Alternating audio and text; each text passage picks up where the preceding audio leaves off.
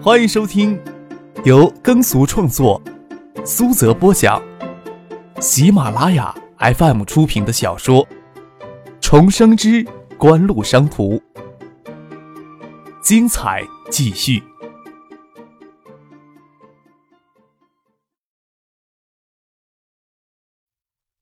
第五百一十七集。孙锦萌指着葛明信的律师，严声呵斥道：“你给我出去！你给我出去！不需要你们硬挤出来的鳄鱼眼泪。”孙小姐，朱嫂的事实是大家都不想的，大家心平气和将事情解决掉，让大家的生活都回归到各自的轨道上去，不要给朱嫂的事实打扰。我跟朱嫂也见过几次面，我想这也符合朱嫂的本意吧。那中年人话锋一转，又说道。另外，我想问一下，孙小姐，你有什么立场能代表朱嫂的亲生儿子、亲生女儿说话呢？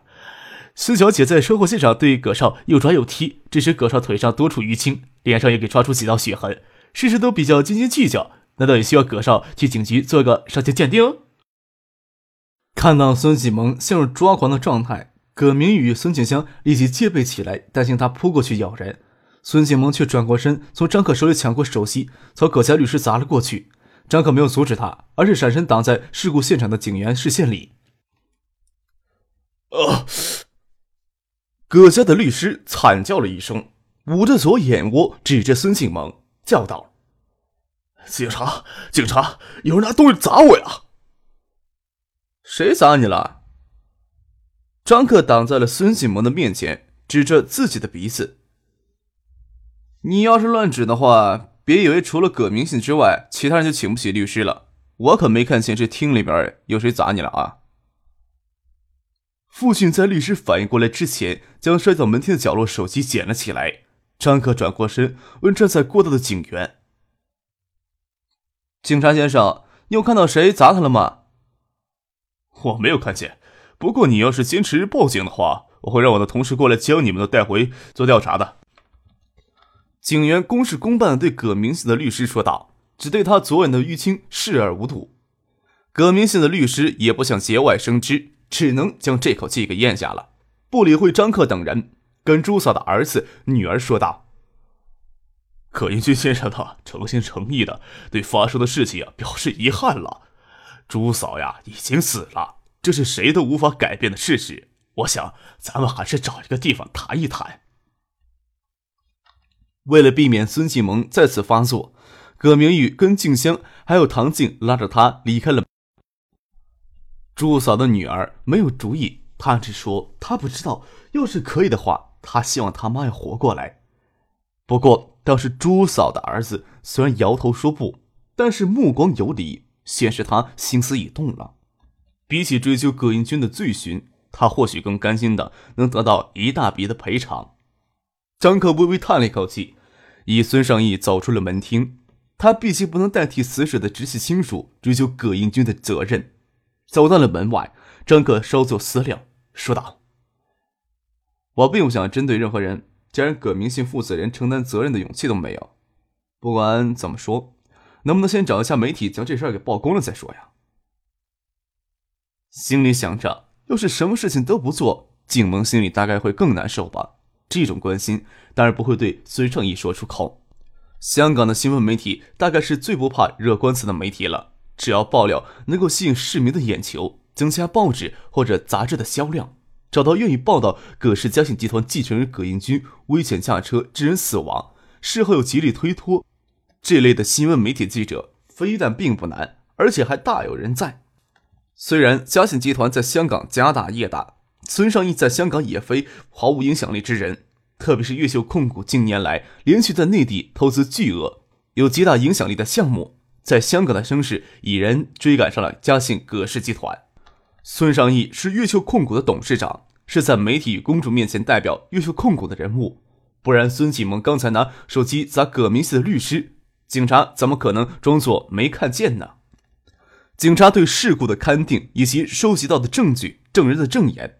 看上去都像是紧急避险所导致的车祸事故。就算张克，要不是他从葛英军车里的陈吉事祸发生后的反应，也以为葛英军在弯道拐弯是紧急措施，这时候没有理由与证据要求警方拘捕人的。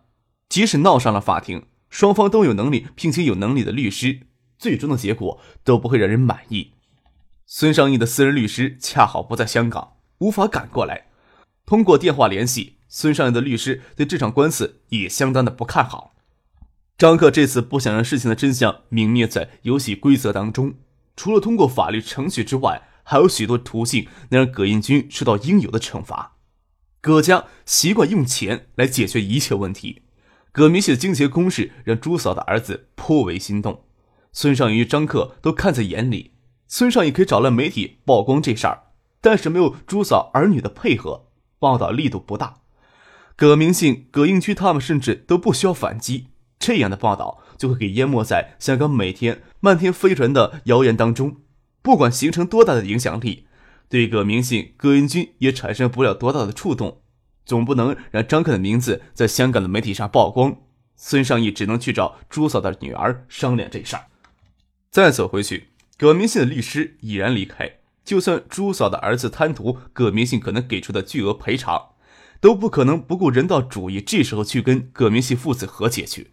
再说和解需要朱嫂的儿子、女儿同时认可才能生效。即使朱嫂的儿子、女儿都同意和解，张克也不会认这件事就这样过去。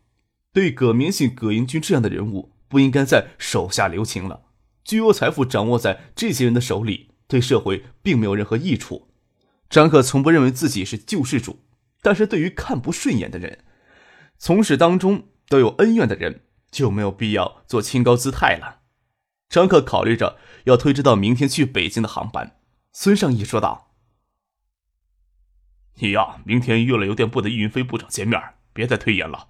眼下要做的就是这件事儿，我来安排就是了。”张克想想也是，到他们这个层次，什么事情都不需要亲自出面，无论何时何地都可以用电话、邮件联系，都在幕画策划指挥。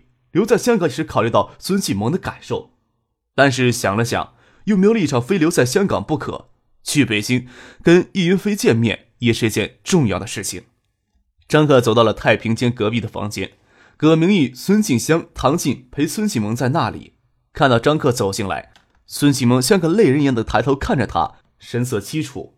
张克看着他，有比朱嫂女儿、儿子更剧烈的痛与伤心，心想。没有人了解他幼时随父母刚到香港时的孤单与楚楚可怜吧？这件事儿呀，不管怎么说，只要葛英军没有受到应有的惩罚，我是绝对不会放手不管的。张克坐到孙启蒙的对面，心想这个话大概这时候最能安慰他了。既然朱嫂的家人都在，咱们是不是回去先商量一下，看怎么讨回公道合适呢？张克清楚孙启蒙的性格。他即使伤心欲绝，也会认为其无谓的沉溺在痛苦里，还不如积极的讨回公道。孙启蒙还是呜咽着，脸颊上的泪痕未消。听张可这么说，他姐与唐静扶起他，没有拒绝，站了起来往外走。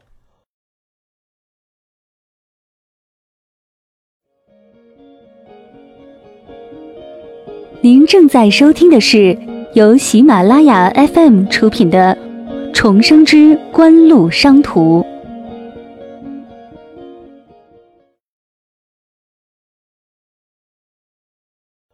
医院外的停车场，那两部事后出现在车祸现场奔驰轿车还停在那儿。看到张赫他们走了出来，前面的那部轿车车门打开，嘉信集团董事局主席葛明信从车里下来，有两名随行人员跟着下来，其他人都坐在车里不动。唐静与孙庆香他们趁着孙继萌继续往他们停车的地方走去，没有停顿。张克停了下来，抬头看了一眼暗蓝色的夜空，星月如钩悬挂在远处树林之间。在这种小事上纠缠下去，不晓得对咱们双方有什么好处呀？葛明信走了过来，看了一眼孙向义之后，就将目光停留在张克脸上。想必锦湖与越秀不会缺法律事务上的顾问，请问你纠缠下去有什么意义呢？既然在法律上你都没有什么担心的，那你干嘛还站在这儿呀？张可目光冷峻的看着葛明信，嘴里却挂着冷笑。你呀，亏心了吧？你害怕我了？”轻蔑的丢下了一句话，就与孙尚义转身离开。葛明信听了一怔，他与张可接触不多，但是这不多的接触给他留下最深刻的印象。再说，庞大的锦湖就横亘在他的眼前。葛明信再狂妄自大，这时候也不会认为葛家四分五裂之后的嘉信集团还比锦湖更强大、更有潜力。他当然也不会承认他是在害怕锦湖，害怕缔造锦湖的这个青年。但是这句话从张克嘴里轻蔑的吐出来，他的心脏猛地一收，有种给刺中了要害的感觉。待张克与孙尚义在父亲及随行保镖的环护下走出了十多步，葛明信才色厉内荏的说了一句：“不管怎么说，我都不允许别人对尹居不利。”张克转过头，嘴角露出魔鬼般邪恶的笑容，说道：“别说这种自欺欺人的话了。”你知道你自己在担心什么吧？放心吧，我是不会让你失望的。葛明信听了张克这话，心里气得犹如火焚，但是在随行下属面前，他也不得不保持淡定冷静，脸色阴沉的钻回了车里。亚洲金融风暴貌似明晰了，但是一切的数据、证据都指出，亚洲金融风暴对实体经济损害的影响还没有彻底暴露出来呢。张克坐进了车里。张克跟孙尚义说道：“一旦亚洲金融风暴对实体经济损害影响表现出来，会反过来再进一步加强，促使金融市场再度剧烈震荡。只是具体的时间难以预估。平静一段时间的金融巨鳄又开始蠢蠢欲动了。这次啊，去北京，打算有时间找一下叶二叔讨论一下这些问题。孙先生，与我们一起去北京吧。咱们要对嘉信地产、嘉信电子下手。即将到来的金融市场动荡将是咱们的良机。”这个要好好研究一下了。孙尚义这才知道，张克刚才对葛明信说的话，并不是场面话，而是真下决心对嘉信集团动手了。担忧的问道：“会不会对景湖的发展有负面影响呀？”问题不大，张可说道：“就算有些负面的影响，也是可以承受的。”咱们这次的目标就是要尽可能以最小的代价，在嘉信地产、嘉信电子取得话语权，这也将限制谢家、葛明信他们利用嘉信地产、嘉信电子来对抗锦湖了。孙尚义知道张可从来都不会介意锦湖有竞争者出现，甚至气大大的去鼓励、扶持、培养未来竞争者，这都是与张可的大格局理念有关的。国内没有形成产业的大格局，对锦湖的长远发展也是不利的。但是与谢家、葛明的恩怨由来已久，这种恩怨不仅仅是竞争，而是一种直接的对抗。虽说谢家一直给张可压制着，翻不了身，但是随谢家与嘉信集团进一步融合，与三星等海外电子巨头联合进一步加强，那就有可能对几乎形成一定的威胁呀。孙尚义点点头，说道：“以此为目的布局，也是合适的。”他与葛明熙的恩怨。也由来已久的。到香港后，在江信集团内部受葛明熙压制与排挤，甚至还会受到言语上的轻辱。岳父逝世后分配遗产，家庭矛盾彻底爆发。张克看向车窗外，唐信他们与孙继萌坐在并行的车上，那车后车窗开着。张可看到孙继萌楚楚可怜的脸蛋，他慌中后仍不住秀美的眼眸，失神的看着车窗外的沥青路。张可没有凝视孙继萌太久。看了两眼，又转过看向前方，轻声说了一句：“也容忍他们太久了。”葛明信、葛英军父子当然无法理解张克罔顾他人性命、危险驾驶的痛恨。奔驰车平稳的行驶在浅水湾大道上，葛明信的脸色阴沉，给一个乳臭未干的小子教训了一通，他怎么能够若无旁事的咽下这口气呢？与此同时，他还担心张可会做出对江信集团不利的事情来。你以后开车要注意一点，碰到撞到路人也就算了，你就不担心你自己？我真搞不懂你们年轻人为了追求刺激，怎么不顾自己的安危呢？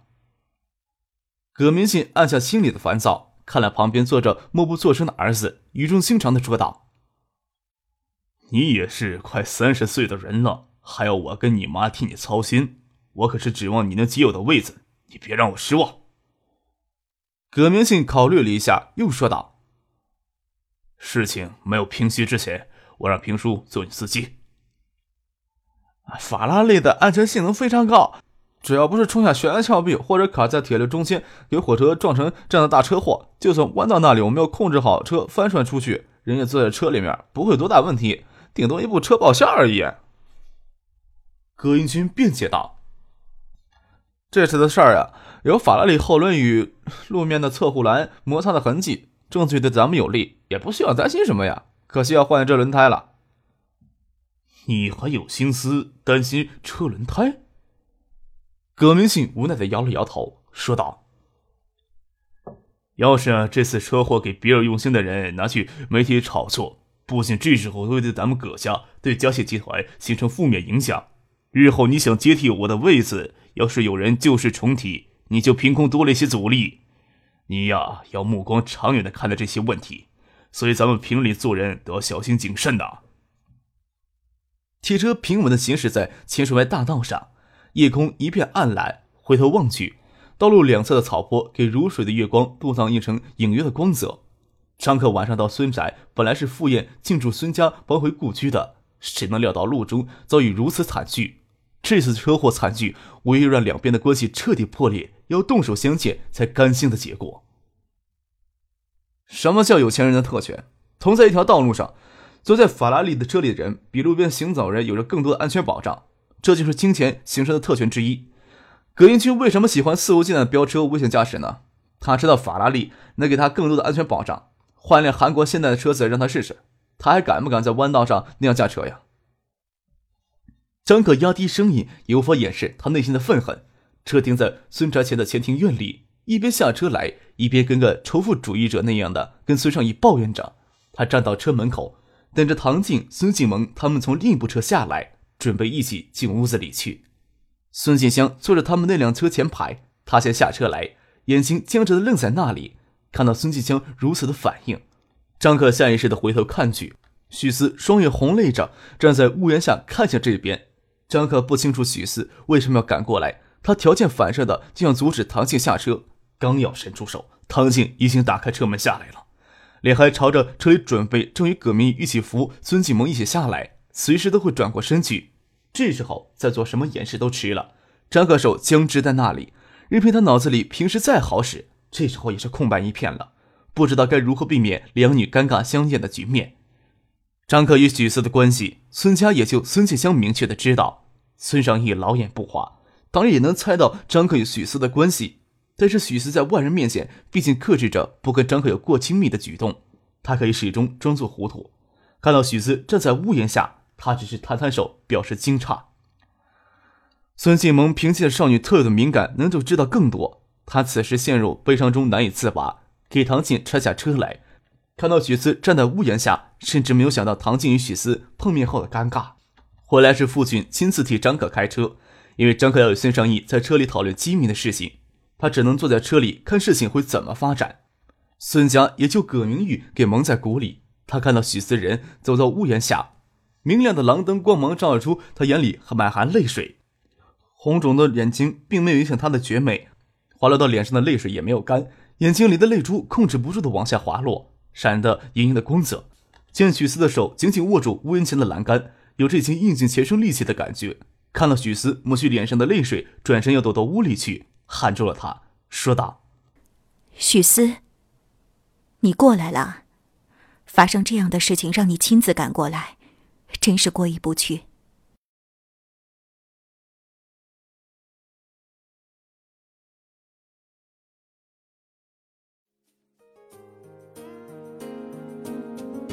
听众朋友，本集播讲完毕，感谢您的收听。